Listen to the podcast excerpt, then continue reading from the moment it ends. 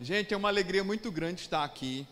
É, é, impressionante como Deus, não é, Carol, comunica todas as vezes que a gente vem em Paulista, Deus ele ele nos comunica muitas coisas. Eu sei que a gente vem com uma missão, né, de trazer para ministrar ao corpo, mas é impressionante como Deus ele ele faz a gente colher, né, faz a gente é, é, depois do período aqui ir para casa com bastante coisa sobre as sobre o que Deus nos comunica, né? E eu fico feliz porque eu estava dizendo ontem para os homens, é como se é, Paulista para mim fosse um marco de coisas que Deus ele, ele faz na minha vida e na vida de Carol. E que quando a gente recebeu o convite para vir para aqui, eu criei uma expectativa interna de que coisas Deus iria comunicar para um novo tempo. E querido, é impressionante como essa é a impressão, e todas as vezes quando a gente sai daqui é exatamente assim, né? Ter contato com esse casal de pastores, né? Verônica e pastor Emílio, é fantástico, né? Vocês têm realmente o melhor. Talvez, né, o fato de você conviver com ele todos os dias, é, o, às vezes aquilo que se torna comum acaba perdendo o brilho, né, daquilo que é extraordinário. Mas eu digo a você, dá aquela polida, né, e nunca permita que esse brilho ele ofusque, né? Eles estavam dizendo que há 20 anos atrás queriam morar em João Pessoa, né? E eu disse assim, por que não vão, né? Mas eu sei que vocês iriam ficar órfãos de, de, de pai, não dá certo. Mas eu disse assim, olha, num viés mais egoísta, eu queria que eles estivessem lá pastorando uma igreja, porque com toda certeza eu e Carol seríamos ovelha desse rebanho, né? Então, valorize o que você tem, amém? É, não trate como comum, né? Aquilo que Deus, ele de forma extraordinária te dá, sabe?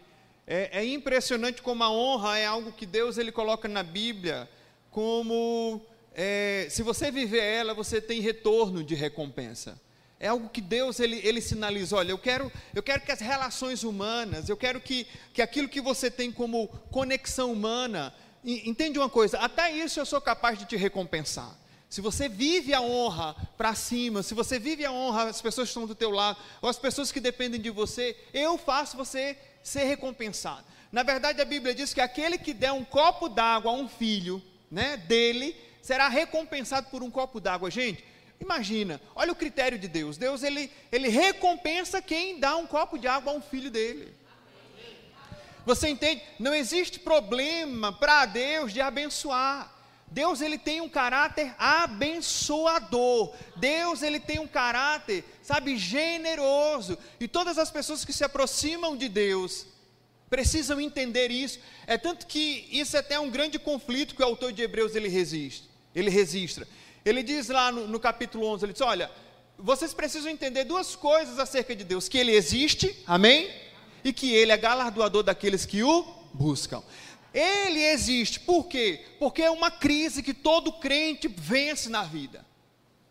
Eu acredito que uma das primeiras crises que o diabo ele nos tenta é sobre a existência de Deus. Será que realmente Deus existe? Será que realmente você está na igreja? Você está falando realmente com alguém que existe? Quando você vive e vence essa crise, você precisa ser convencido de quê? Que o caráter de Deus é um caráter abençoador e que Ele abençoa todas as pessoas que se voltam a Ele. Porque não existe escassez no caráter de Deus. Deus ele não se comporta como alguém que está com conta-gotas na mão. E querida, a gente precisa resolver isso na, na nossa visão acerca de Deus. A, a, religiosidade, ela, ela molda uma imagem de Deus deturpada, disfuncional. Às vezes nós estamos vendo Deus e, de fato, Deus não é aquilo que nós estamos enxergando que Ele é. Quantos estão me entendendo? Às vezes nós temos, sabe, até mesmo pelo viés da, da justiça própria, um Deus vingativo, um Deus que se ressente, um Deus que se esconde, um Deus que não responde, um Deus que fica de mal, um Deus que, que coloca de castigo, que põe na geladeira. Quantos, sinceramente, já perceberam, né, que na sua trajetória cristã, essa foi a impressão que você teve de Deus? Só eu? Só que isso é uma visão errada. Isso é uma visão disfuncional dele. Quem realmente ele é? Gente, isso é tão, é tão poderoso que quando Jesus está no determinado momento da sua, do seu ministério, ele olha para os discípulos e diz assim: venham cá, o que, que as pessoas estão dizendo que eu sou? Por que você acha que Jesus fez essa pergunta? Né, se fosse um de nós, eu acredito, né, eu seria tentado a achar que, que ele estava querendo saber se a fama dele estava correndo, se, se de fato as pessoas estavam falando dele, sobre as coisas que ele fazia. Mas como Jesus era Deus, eu acredito fielmente que o que ele estava querendo saber era se as pessoas estavam tendo a real imagem de quem ele era porque isso é uma, é, é, uma chave. Você enxergar Deus como Ele realmente é, é uma chave que vai fazer você dar um salto na tua vida. Entende? A vida ela é semelhante a níveis. Às vezes você está no nível mais baixo e Deus ele deseja que você suba o nível. Nesse nível mais alto existe o suprimento daquilo que você chora por falta. E Deus diz: Filho, você precisa saltar. Pastor, aonde é que está a força pro, propulsora que vai me fazer saltar? A revelação de quem Ele é. Toda revelação nova que se instala no teu coração acerca de quem Ele é, te leva para o nível mais alto. Por isso a palavra de Deus, ela tem uma verdadeira obsessão em me convencer, em te convencer em determinadas imagens de Deus. Uma que eu gosto muito é aquela que o, o salmista Davi apresenta ele como o Senhor é o meu pastor e nada me faltará. Eu sou apaixonado pela, por essa pintura aqui da, da antessala do pastor. Eu não estou cantando não, viu, Verônica? A, a, né? Mas não é linda? A imagem de um pastor que está ali com seu, as suas ovelhas. Deus, Ele deseja que eu e você tenha cerca dele essa imagem. Quem é Deus? Ele é o pastor. Ele é o teu pastor. E essa imagem, gente, quando, quando ela se cristaliza, quando ela se instala, quando você se apropria dessa imagem, quais são os efeitos dessa revelação, Pastor Emanuel? Nada vai te faltar. Nada. Você será guiado a pastos verdejantes. Você beberá de águas tranquilas. Você terá a tua alma refrigerada. E mesmo que em algum momento você decida andar pelo vale da sombra da morte, ele diz: Não temas, porque eu estou contigo. O meu cajado e a minha vara vão comunicar amor, graça e misericórdia, e você viverá todos os dias da tua vida na minha presença. Quando nós temos isso de forma muito clara, gente, não existe evento, não existe circunstância no mundo que nos abale. Não existe baque no mundo que nos abale quando nós temos a, a revelação de quem Ele é. A revelação, ela vai nos proteger das situações daquele nível. Gente, olha que coisa interessante. Deus, Ele deseja que você suba o nível, amém? amém? Mas nesse nível a mais, as situações contrárias que existem, elas são mais severas do que o nível anterior. Entende? A Bíblia diz o seguinte: é como, é como a face de uma moeda, as duas faces. De um lado, a lei precisava ser dada, para que ela servisse de aio até o povo de Deus estar protegido para o dia que Deus escolheu para revelar o seu filho. Não é assim que a palavra fala? Mas o diabo ele entende que tudo aquilo que é colocado dentro dessa dimensão, ela pode ter um efeito contrário. E a lei também foi usada trazendo esse efeito contrário. Porque Paulo disse o seguinte: Eu não sabia o que era cobiça até que a lei disse o quê? Não cobiçais. E o pecado, usando da lei, atiçou em mim a cobiça. É aquilo que, que a gente tem como pai, uma experiência comum. Se você disser para o menino, não mexa nisso, o que, que o menino vai fazer? Vai mexer. Por quê? Porque o não, ele não tem uma representação figurativa na mente do, do ser humano, né? Não pense no elefante rosa. Todo mundo pensou, não é? Não pense numa galinha azul pintadinha. Que galinha você pensou agora? Porque A nossa mente é assim, o diabo ele sabe que a dinâmica da carne é assim. Então, quando foi se proibido, o que, que aconteceu? Se levantou uma força de tentando fazer aquilo que estava proibido. Se a gente entra numa sala com várias portas e uma delas só tem assim, não entre, qual é a que a gente quer entrar? O que, que tem atrás dessa porta? Tem, tem alguma coisa aí. Pode ter 99 portas, mas essa que está sinalizada é a que nos chama o quê? A atenção. A natureza do homem é assim. E Paulo viu isso.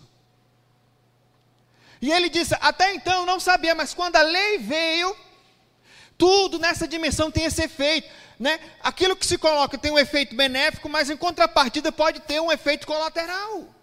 Medicamento não é assim? Se você tomar o medicamento e ir atrás de ler a bula, você pode se ferrar. Quem já se ferrou lendo a bula? Começou a manifestar todos os efeitos. Meu Deus, não leia! Porque fé vem por onde, gente? Vem de ouvir, de, me, de meditar, de estudar. Está lá você embaraçado na vida. Causa diarreia, dor de barriga, aceleração, boca seca, estou sentindo tudo.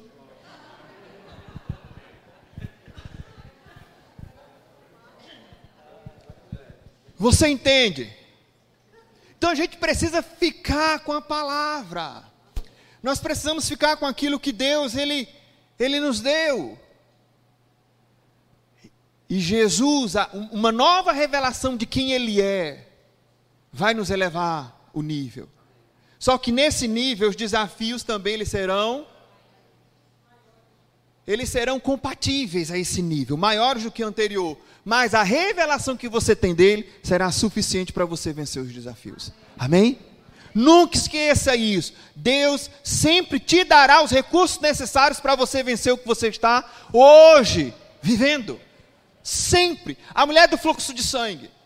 Por mais de uma década ela perdeu o quê? Sangue todos os dias. Possivelmente ela tinha um mioma. Mas você entende, sem conhecer a Deus, só ouvindo falar de Jesus, que para mim é um dos encontros mais fantásticos na Bíblia, é aquele.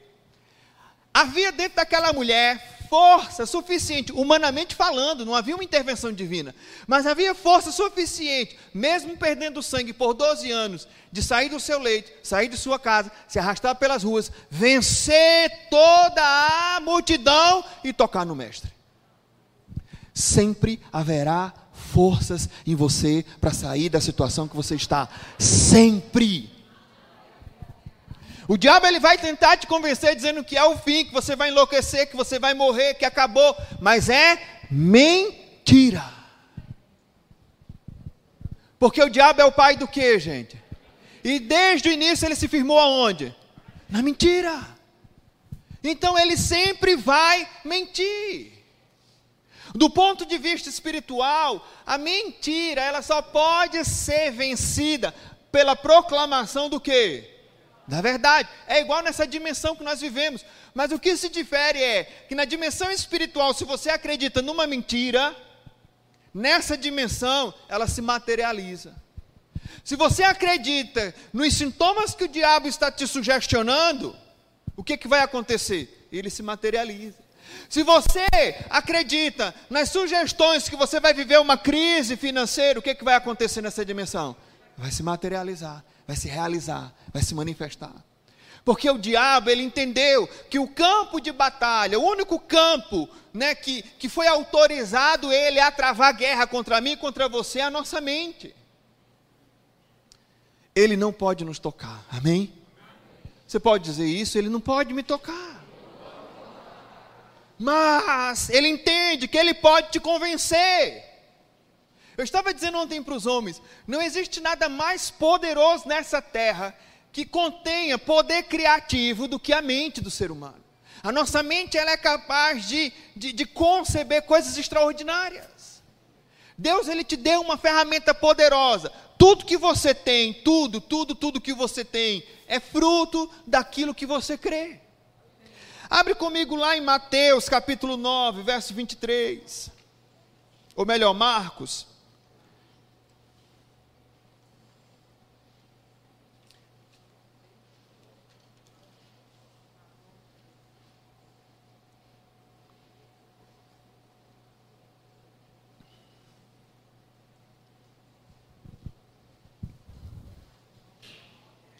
Verso 23 diz assim: Jesus respondeu-lhes: Se tu podes, tudo é possível ao que crê. O contexto dessa declaração ela se encontra em um conflito de um pai que tem um jovem, um filho, que, que sofre de epilepsia. E ora, a manifestação demoníaca que provocava aquela doença, lançava aquele jovem no fogo, ora na água, era uma agonia. Você entende? É uma das formas que o diabo trabalha de tentar nos convencer de que não existe alternativa para nós, que o, pior está para acontecer.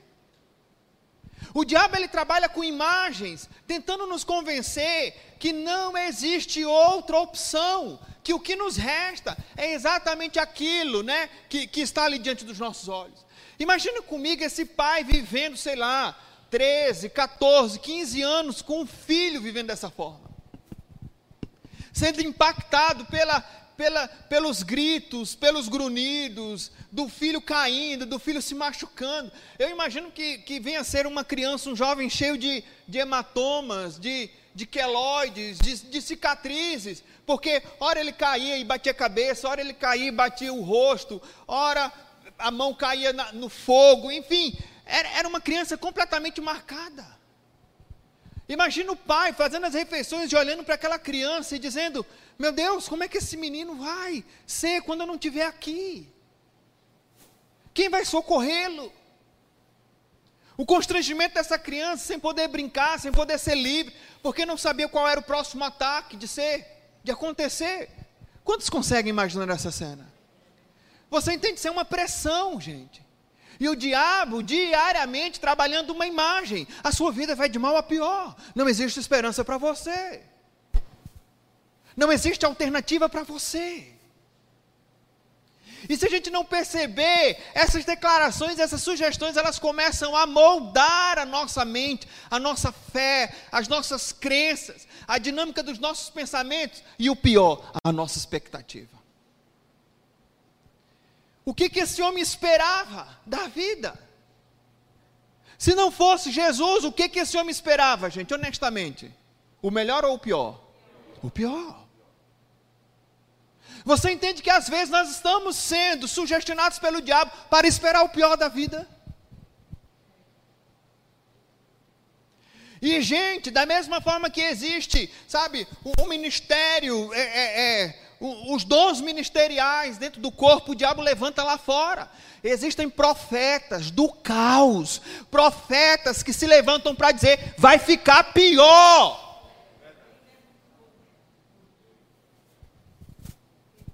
E o povo de Deus assistindo, dizendo: Meu Deus, o que vai ser de mim? Mas o diabo veio para mentir.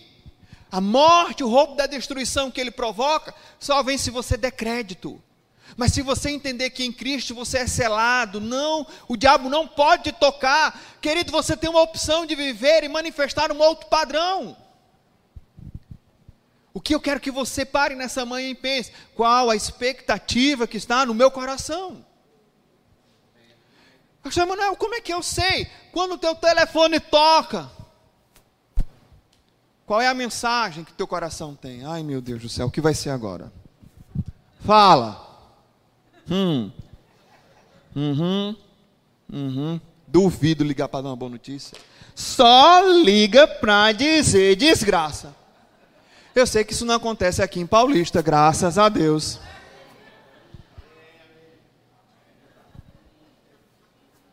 Uhum. Qual a sua expectativa? Olha o que, que Jesus diz. Se tu podes, tudo é possível ao que crê. Amém? Quantos se alegram com essa palavra? Gente, se eu fosse fazer uma Bíblia de estudo, algo que eu não vou fazer, que eu não tenho, né, know-how para isso, eu colocaria um asterisco nesse texto 23 e colocaria no rodapé. Irmão, se você acabou de ler esse versículo, não se alegre imediatamente. Faça uma investigação sobre o que você está crendo, porque o que você está crendo vai acontecer. E se você está crendo numa expectativa negativa, trate logo de mudar, porque senão essa será a sua realidade. Porque o que, que Jesus está dizendo? Tudo é possível. Coisas boas e não tão boas. É o que você está crendo.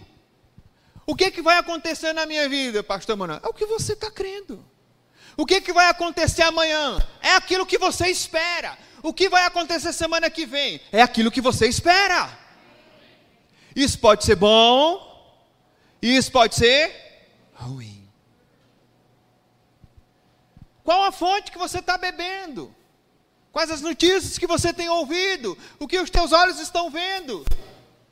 Se você deixar o fluxo te levar, o diabo ele vai organizar uma agenda programada para você de filmes, de notícias, de, de, de, eventos, de conversas, lhe depreciando, lhe causando medo, lhe, lhe trazendo peso. Para quê? Para que a tua expectativa seja negativa. Para você vencer esse fluxo, você precisa nadar contra a maré, contra, contra a correnteza. Então, gente, nós temos que fazer força. Amém? O que é fazer força, pastor Manuel? A gente tem que se expor à palavra. Agora, não é qualquer palavra, gente. Tem gente que prega na Bíblia, mas não prega a mensagem. Entende a diferença? A fé vem de ouvir, e ouvir o que, gente? A palavra de Deus. No original, lá está escrito: a palavra de Cristo, a mensagem do Evangelho, porque o Evangelho é o que? É o poder de Deus para salvar. Não é qualquer mensagem.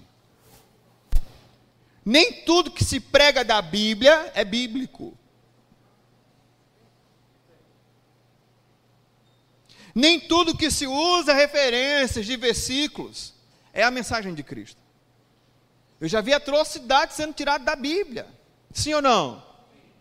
O que, que eu preciso entender? Os meus ouvidos precisam estar abertos para aquilo que me traz o quê? Esperança.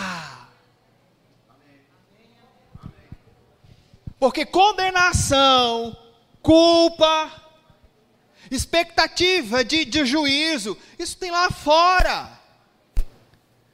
Quando, quando João chega para Jesus e diz: Olha, vamos clamar fogo do céu para esse povo pagar pelo que ele fez, o que que Jesus disse? O que que Jesus falou? Você não sabe de que espírito eu sou, não, João. No original, você não sabe qual a motivação do meu coração. Você não sabe. Eu vim para salvar e não condenar. Por que existe tanta palavra de condenação hoje? Porque as pessoas estão dando voz à justiça própria. Queridos, o que que eu tenho a ver? Eu tenho a ver. Se Deus me escolheu para cuidar, né, das escolhas do meu irmão, o que eu posso fazer por ele é orar. O que eu posso fazer pra, por ele é trazer uma palavra. Eu não posso condená-lo, eu não posso rotulá-lo, eu não calço os sapatos dele. Eu não calço o sapato dele. Rabi. Quem sabe aqui quem é Rabi? Quem era? Ela era o que, gente? E ela foi quem? Hã? Ela foi bisavó de Davi. Ela foi da genealogia de Jesus Cristo. Diga comigo, uau! A Bíblia diz que ela, quando o povo de Deus chegou a Jericó, ela, ela praticava que tipo de profissão? Mas a Bíblia diz que ela ouviu falar do que, dos efeitos de Deus sobre o seu povo anos atrás e havia o que? Crido. Olha isso. Só que entre ela crer e mudar de vida havia o que? Uma, um delay. Eu não tenho autoridade para ajustar esse tempo entre o que a pessoa crê e o que a pessoa muda. É uma questão pessoal. Você entende? Eu sei de uma coisa, que a mudança vem quando se crê. Quando você começa a crer correto, você começa a viver correto. Por isso, a obsessão da mensagem do Evangelho da graça é sobre crer. Porque Deus amou o mundo de tal maneira que deu o seu Filho unigênito para que todo aquele que jejuasse, todo aquele que fosse todos os domingos para a igreja, todo aquele que trabalhasse na igreja, todo aquele que o quê? Somente. Porque quem começa a crer correto, é natural ele começar o quê? A viver, a falar, a ver, a responder de forma correta. Não tem como você chegar diante de uma árvore e querer que ela dê frutos diferentes. Tem que haver o quê? Uma mudança no DNA daquela árvore. Você entende? Ah, eu não, eu não quero mais. É, é tão interessante isso que quando Paulo ele usa essa analogia em Gálatas, ele diz: olha, os frutos do Espírito é, aí começa a fazer a lista. Mas antes ele fala sobre as obras da carne. Amém? Obras, trabalho da carne. Que eu acredito que aquilo dali é uma resposta de um espírito religioso. Porque qual é o foco da religião? Não faça, não toque, não coma, isso é impuro, isso. Entende? o foco da religião é esse. E o foco da graça? Jesus, Jesus, Jesus, Jesus, Jesus, Jesus. Quando você foca o proibido, o que, que a tua carne fica? Atiçada, atiçada, atiçada. E quando você foca a justiça de Deus, você vive santidade, cura, milagres, provisão. Você entende? O que, que você está crendo hoje? Aonde é que os seus olhos estão? Querido, você não pode se salvar. Se convence disso. Eu não posso me salvar gente não pode. Ah, pastor Emanuel, mas existe uma lei no mundo da autorresponsabilidade de você ser competente. De fato, no mundo existe essa lei que governa o mundo. Que se você não for, que se você não responder, você paga. Mas quando se trata acerca de Deus, eu e você nada podemos fazer a não ser crer. Só crer. Porque, querido, eu digo uma coisa a você: tem coisas que Deus ele deseja fazer na tua vida, muito além do que você pode. Sim, Deus ele quer te dar muito além da tua capacidade de conquistar. Você está pronto para receber isso? Às vezes as pessoas, pastores, só estão prontos para receber aquilo que o braço dele pode dar. Não, pastor Emanuel, eu não creio assim não, porque eu não tenho condição de, de ganhar tanto para conseguir isso. Eu não estou falando de você ganhar tanto na força do teu braço. Eu estou falando de você se abrir para uma medida, sabe, superabundante, algo que, que excede a tua capacidade, algo que Deus ele tem prazer e ele deseja te dar. Tudo é possível ao que crê. Tudo é possível ao que crê. Eu te pergunto nessa manhã: qual a tua capacidade de reter aquilo que Deus quer te dar? É nessa medida? Se for nessa medida, o que, que acontece? Pode vir, irmã. Se for nessa medida, o que, que acontece? Se for nessa medida, o que, que acontece? O que, que você vai receber? Vai ser o quê? Dentro desse volume, sim ou não? Mas se for nessa medida, é mais ou menos. A culpa é de Deus, o irmãozinho está recebendo aqui? E por que a gente fica dizendo, por que Deus deu mais para ele e deu menos para mim? É imoral. Eu estou nessa igreja há 30 anos, pastor.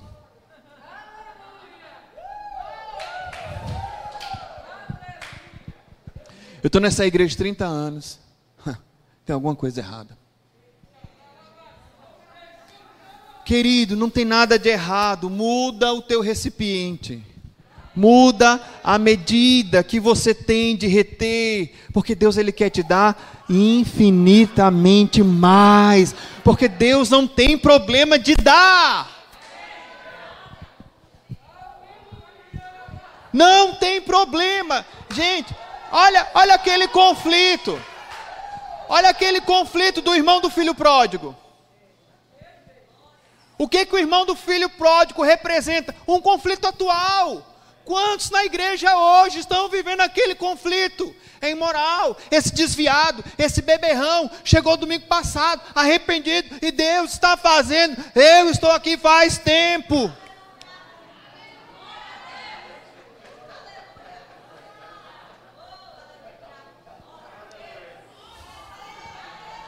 Quantos estão entendendo? Deixa eu lhe dizer uma coisa, eu vou chocar você com isso. Oh, Deus, Ele não está olhando os teus erros. Deus está olhando o tanto que você confia nele. Você pode ter errado hoje de manhã. Como eu, pode, eu posso ter, ter errado hoje de manhã. Eu posso ter brigado com Carol e maltratado ela. Ou ter brigado no trânsito vindo para a igreja. Isso pode ter acontecido. Mas a partir do momento que eu digo, pai, eu sei que na minha humanidade isso vai acontecer hoje, pode acontecer amanhã. Mas eu sei que os teus olhos sobre mim não estão focados sobre aquilo que eu posso fazer, mas sobre aquilo que eu posso crer. E eu creio que em Jesus eu sou uma nova criatura. Eu sou lavado, eu sou remido, eu sou nele tua justiça. Quando uma pessoa está doente, a gente aconselha ela a falar o quê? Eu sou curado. Quando uma pessoa é viciada, a gente tem que fazer ela falar o quê? Eu sou livre. Irmão mesmo, pastor mesmo diante de um cigarro, é ele fumando, ele dizendo: Eu sou livre em Cristo Jesus. Ele me salvou, ele me remiu. O poder dele na cruz quebrou a força do pecado em mim. Ele me salvou, ele me remiu. A pessoa confessa, confessa, confessa até acontecer. Porque quem crê, quem crê, fala porque tudo é possível ao que crê. Não tente resolver a obra da carne arrancando só os frutos. Porque na próxima estação o que, que acontece? Rebrota. Como é que eu arranco a raiz, pastor Emanuel? Olhando para Jesus. Quando eu olho para Jesus, o que que acontece? A raiz de Davi. O que que acontece? Obras fala de trabalho e frutos fala de algo espontâneo. Quem aqui já viu uma goiabeira gemendo? Hum, pai, por que ela está gemendo? É que ela vai dar fruto. Aí ela está gemendo. Hum, é assim? Como é que ela dá fruto? Espontâneo. Diga, é da natureza dela. Quando eu olho para Jesus, o que, que acontece comigo? É da minha natureza o amor, é da minha natureza a alegria, é da minha natureza. Não se força, é da natureza, é do DNA, é da semente que hoje você é feito. Mas onde precisa ser meu foco? Nele. Jesus. Amém? Não nas regras, não no proibido. Às vezes, a ênfase da relação entre pai e filho está numa regra. E tudo que aquele filho não tem é contato com o amor do pai. A Bíblia diz em Efésios capítulo 5, acho na, na linguagem, na, na linguagem de hoje, diz assim, que o filho copia o pai porque ele o ama. Eu desejo ser exatamente igual àquela pessoa que me ama que preza, que cuida, que me guarda. Por isso eu preciso ter, sabe, uma revelação correta de quem Ele é. E onde é que está a revelação correta? Na palavra. Quando Jesus apresenta Deus como Pai, e que os fariseus rasgam as vestes, porque nos ouvidos do fariseu, aquela figura de Deus como Pai fala de Deus ter a mesma natureza dos filhos. Era uma coisa inconcebida a, a um fariseu, a, a, um, a um doutor da lei. E o que, que Jesus estava querendo dizer? Que nós temos a mesma natureza. Abre comigo tua Bíblia, lá em 2 Pedro, capítulo 2. Como é que eu faço, pastor Emanuel, para herdar essa, essa, essa natureza divina, essa semente incorruptível? 2 Pedro,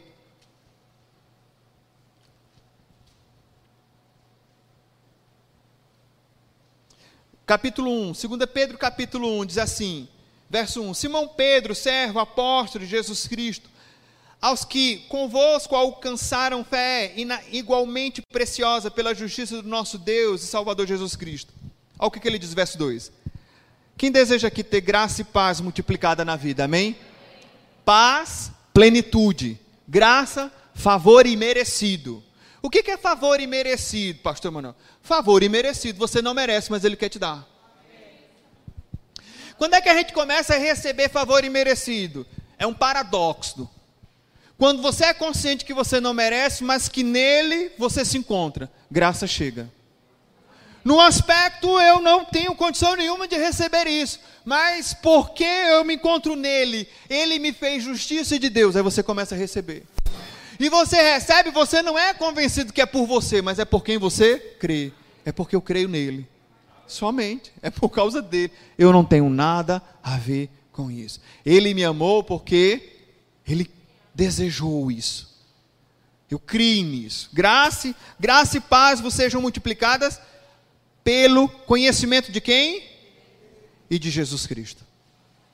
Olha o que, que acontece quando você começa a conhecer quem é Deus e quem é Jesus. O que, que acontece? Graça e paz começam a se multiplicar na sua vida. Continuando. O seu divino poder nos deu tudo. Amém? Olha para o teu irmão e diz: Deus já te deu tudo. Ainda o autor diz assim: tudo, respeito à vida e à piedade, ou seja, tudo que você precisa para viver sua vida biológica e tudo que você precisa para viver sua chamada, tudo ele já providenciou. O que, é que você precisa para viver sua vida biológica, física? Ele já providenciou. E a tua chamada, todo o equipamento, tudo, ele já, ele já providenciou. Tudo! Pelo conhecimento daquele que nos chamou por sua glória e virtude. Olha o verso 4. Desse modo, ele nos tem dado grandíssimas e preciosas promessas, para que por elas vos torneis participante do que, gente?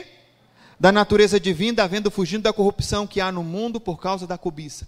Quando eu, quando eu medito nas promessas, o que, que acontece dentro de mim? Da natureza dele vem sobre mim.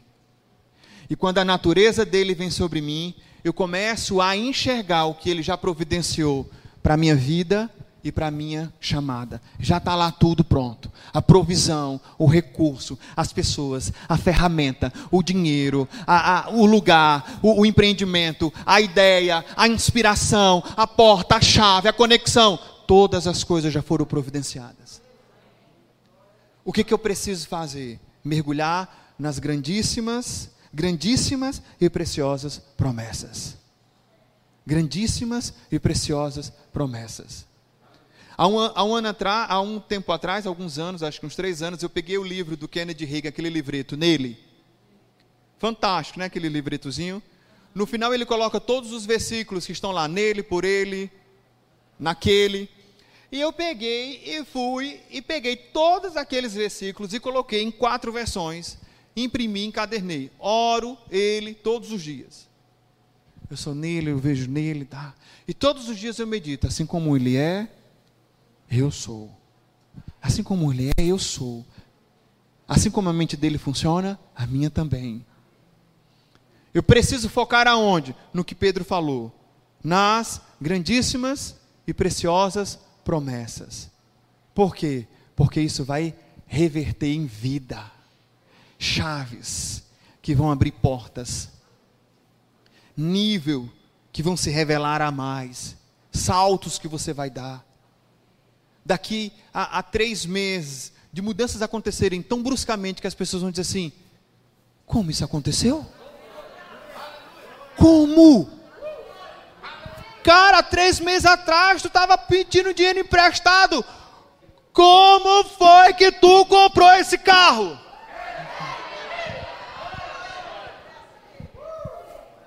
Quem recebe? Cara, tu estava doente há três meses atrás. Como é que tu está tão saudável, magro, forte e cheio de vigor? Tão bonito. Eu não te conheci bonito desse jeito. Quem recebe?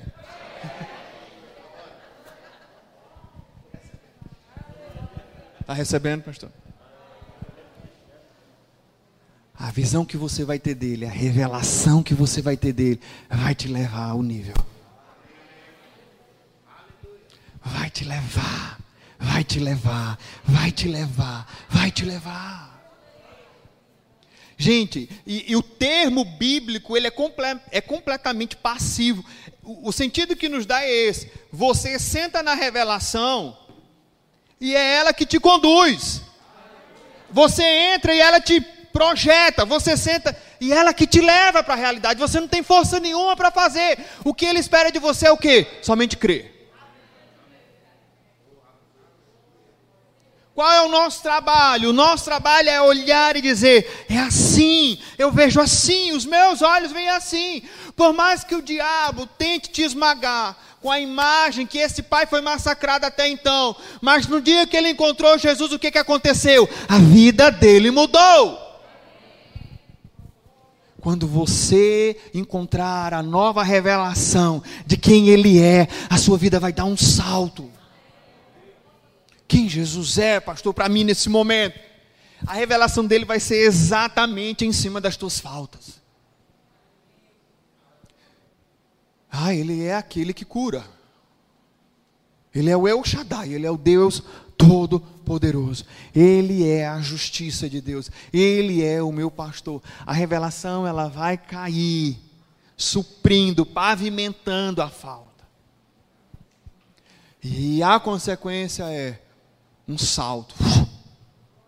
Gente, isso é tão, isso é, faz parte tão da vida de Paulo que se você ler Efésios, capítulo 1, Paulo tem uma verdadeira obsessão sobre, sobre revelação de quem, de quem Deus é. Vamos abrir para terminar e eu, eu dar o, o microfone para a Carol. Só que não, né, Carol? Já foi, né? Até, até que horas, pastor? Hã? Até 10? 11, 10. Filipenses capítulo 1. Ou melhor, Efésios, Efésios, Efésios. Verso 15. Pelo que ouvindo eu também falar da fé que entre vós há no Senhor Jesus e do vosso amor para com todos os santos, não cesso de dar graças a Deus por vós, lembrando-me de vós nas minhas orações. Peço que o Deus do nosso Senhor Jesus Cristo, Pai da glória, vos dê em seu conhecimento o espírito de sabedoria e de quê? Revelação. Oro também para que sejam iluminados os olhos do vosso entendimento, para que saibais qual seja a esperança para a qual ele vos chamou, ou seja, o lugar que Deus que, você, que quer que você viva. O lugar, a realidade que Deus quer que você viva. E, as, as, e quais as riquezas da glória na sua herança nos santos, e no qual a suprema grandeza do seu poder para conosco, os crentes, segundo a operação da força do seu poder, que manifestou em Cristo, ressuscitando dentre os mortos e fazendo-se assentar à direita dele nos céus. Paulo tem essa obsessão.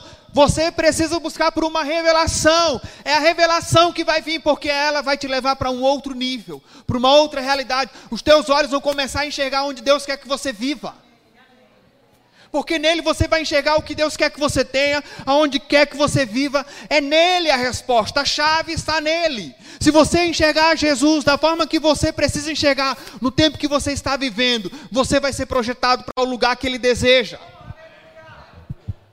Isso é real, gente.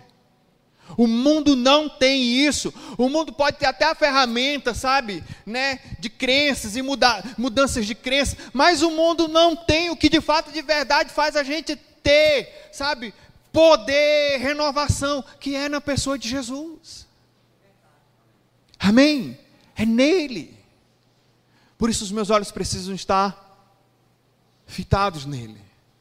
Por isso, quando Pedro, lá no meio do mar, deixou de olhar para Jesus, o que, que aconteceu? Ele começou a ser engolido pelas circunstâncias. Todas as vezes que a gente deixar de olhar para Ele, a sensação vai ser comum, as circunstâncias vão tentar nos engolir. Já passou por algum momento da tua vida que estava pegando fogo e você estava super calmo? E você diz, meu Deus, tem alguma coisa estranha em mim. O negócio está, a casa está caindo e eu estou bem. Quem já teve essa impressão? E o povo de fora disse: Vem cá, tu não está vendo, não? Tô, mas eu não estou conseguindo me preocupar. Será que eu preciso me preocupar porque eu não estou me preocupando? Mas, quem também já viveu o contrário? Não queria se preocupar, queria descansar e não conseguiu. Eu queria crer, mas eu não consigo crer. Eu queria descansar, mas eu não consigo descansar.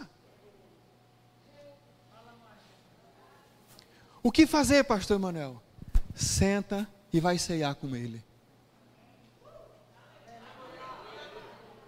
Porque na mesa, na mesa do pai, sempre haverá uma cadeira para o filho. Por mais que não seja domingo de ceia, coma ceia em casa. Pai, eu não sei o que fazer. Eu não consigo nem descansar. Eu decido hoje sentar com você e comer. Eu vou comer do pão que representa cura para o meu corpo. Eu vou tomar do cálice, que representa perdão dos meus pecados. Essa mesa aqui é a mensagem física que eu não tenho nenhuma dívida a mais. Eu não sei o que fazer, eu não sei o que falar. Eu vou descansar em você. Eu vou, eu vou te enxergar como o Cordeiro de Deus que tira o pecado do mundo. Eu vou te enxergar como aquele que acabou a iniquidade, que quebrou as maldições, que perdoou os meus pecados, que da mesma forma que você perdoou, você curou a minha vida eu vou simplesmente descansar. Eu vou focar nisso. Por mais que paralelamente as coisas não mudem, mas eu vou focar em quem você é. Um dia, dois dias, uma semana, quinze dias, vinte e um dias, um mês, até que você abre os olhos. E quando você for sentar naquele outro dia, estará diante de você o leão da tribo de Judá. A revelação daquele que você estava esperando. E aí o leão vai se levantar e ele vai dar o rugido dele. E as coisas cairão por terra. Só que você construiu comunhão antes.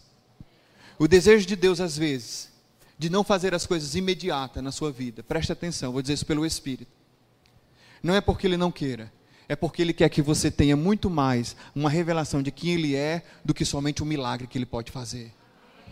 Ele quer que você tenha dele, que você retenha de quem ele é, porque isso é permanente, amém? O milagre é passageiro, mas ser imprimido, impresso, impressionado sobre quem ele é, isso vai te servir para tudo e ainda te dá testemunho, e ainda vai fortalecer as pessoas lá fora. Pastor Manuel, eu fiz isso uma semana, não deu certo. Descansa. Faz 15 dias. Faz 21 dias. Por quê? A Bíblia diz que o diabo ele vem para matar, roubar e destruir, ele é o pai da mentira. Se o que você está vivendo, segundo a palavra de Deus, é uma obra do diabo, isso é o quê? Mentira. Onde é que eu desfaço essa mentira? Na mesa do Pai, comendo e bebendo. Porque o salmista diz o quê? Que ele prepara uma mesa diante de quem? Dos nossos inimigos. Quando você está em comunhão, o diabo não pode fazer nada, ele só contempla. Ele não pode fazer nada. E na mesa, qual é a proposta de Deus? Ungir minha cabeça e fazer o meu cálice o quê? Transbordar. Unção fala de quê? Alegria. Amém? Cálice transbordando, abundância. Medida abundante. Porque Ele quer que você olhe nos olhos dele e você receba do amor que Ele tem para te dar. Uma vez eu estava diante de Deus e, e comecei a falar das minhas mazelas. Ele disse: pare. Está errado. Foque no meu amor por você. Não foque nas suas falhas. Foque no meu amor por você. Gente, isso é uma instrução tão forte que até hoje eu não consigo. Eu sei que muitas vezes eu, eu cometo erros e digo, pai, você já sabe. Mas eu não vou falar o óbvio, eu vou falar aqui quem você é. E você é um Deus cheio de amor, e cheio de misericórdia, e cheio de compaixão. E você enviou o teu filho, não foi para queimar as pessoas, mas foi para salvá-las. E eu me encontro no meio dessas pessoas que são salvas. O diabo quer nos depreciar, o diabo quer dizer que você é descartável. O diabo quer dizer que você é um pecador imundo, sujo. Só que nós não somos, porque nele nós somos o que? Filhos. Eu estava dizendo no café da manhã essa semana para a Júlia, não foi, Carol? A gente estava falando. Eu dizendo, Julinha, Ela tem sete anos. Eu disse, Julinha, o fato de você pecar não te faz um pecador. Ela disse, não entendi, pai. Eu digo, o fato de você pintar essa casa te faz uma pintora profissional? Ou o fato de você dormir, né, aquele exemplo clássico, de você dormir na garagem do prédio te faz um carro? Ela parou e disse, não. Aí ela fez, entendi. Entendi. Pai, eu entendi, quer dizer que o, o meu erro não me faz uma pessoa errada. Eu digo, isso mesmo, meu amor aos olhos de Deus, você jamais será um erro ou um pecador, porque do dia que você creu no filho dele, você é filho e ponto final. Diga comigo, isso é segurança. Amém? É segurança. Eu quero que você fique de pé. Queria chamar os músicos. Fecha teus olhos. Eu quero que você dê ênfase hoje nele.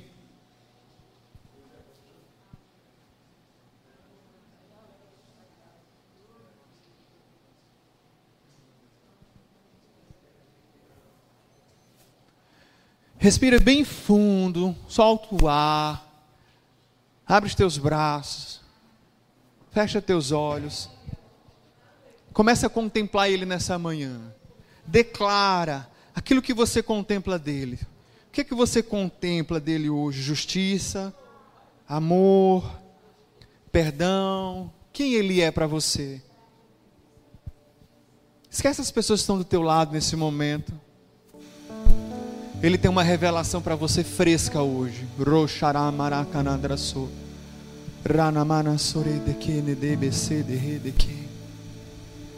Essa revelação vai te projetar. Ela vai ela vai te lançar para uma realidade. Nessa realidade existe existe um ambiente, existe vozes, existe um, um cântico, existe um, uma atmosfera diferente. Faz como Moisés, olha, entra na terra. Faz como os espias, olha a terra, olha o fruto da terra. Copia Josué e Caleb. A terra mana leite e mel. De fato ela tem gigantes, mas Deus me deu a, a terra. A terra é minha, esse lugar é meu. É para lá que Deus está te levando. A chave é a revelação de quem Ele é para você.